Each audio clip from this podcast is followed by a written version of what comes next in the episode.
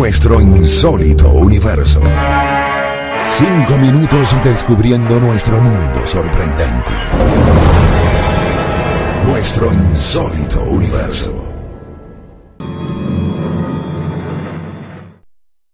Todo el mundo habla del tiempo, pero nadie hace nada al respecto. Por supuesto que el escritor Mark Twain, quien comentó lo anterior, no se estaba refiriendo al tiempo cronológico, sino al clima. Pero otros, como Isaac Newton o Albert Einstein, no solo hablaban de ese tiempo cronológico, sino que, y como todo el mundo sabe, sí hicieron algo al respecto.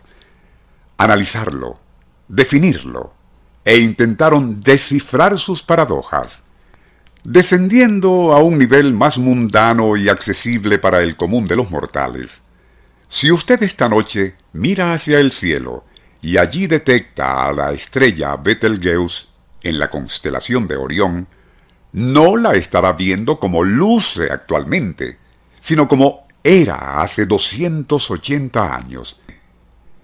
Ello se debe a que esa luz que despide y usted ahora mira, estuvo viajando a la velocidad de 300.000 kilómetros por segundo y demoró todo ese tiempo, 280 años, en llegar hasta nosotros.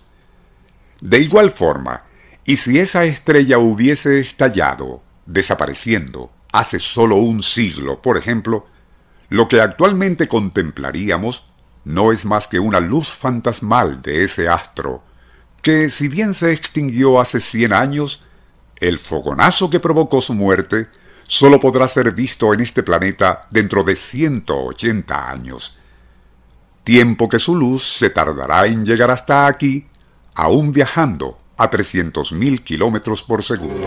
Onda, la superestación presenta Nuestro insólito universo Cinco minutos recorriendo nuestro mundo sorprendente.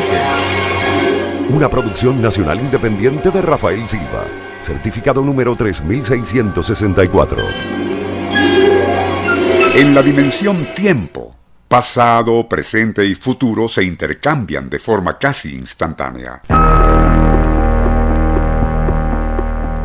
Lo que es ahora, en el instante presente, se vuelve pasado enseguida. Y lo que consideramos futuro, de inmediato, ya es presente.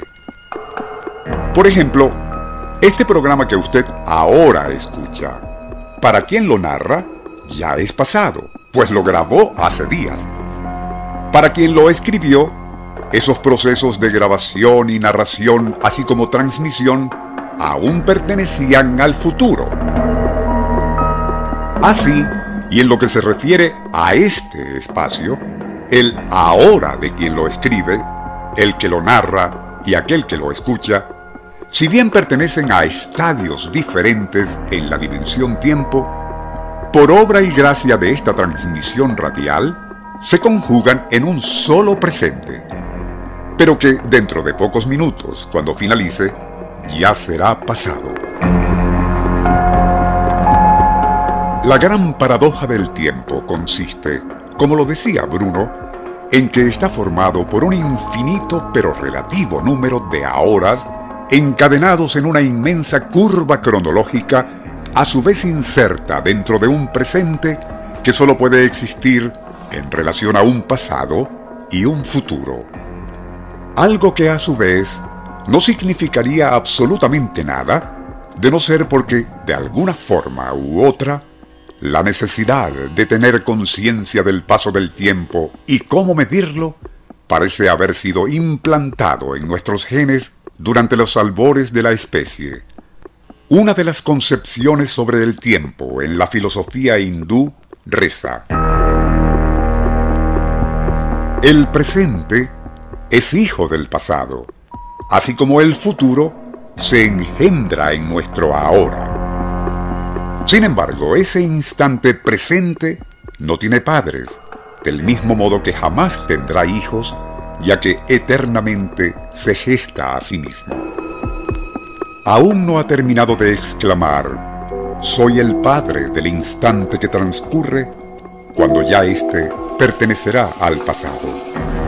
Así, Presente, pasado y futuro son una perpetuidad que constantemente se renueva, ya que solo existe en el Mahamaya, la gran ilusión del absoluto.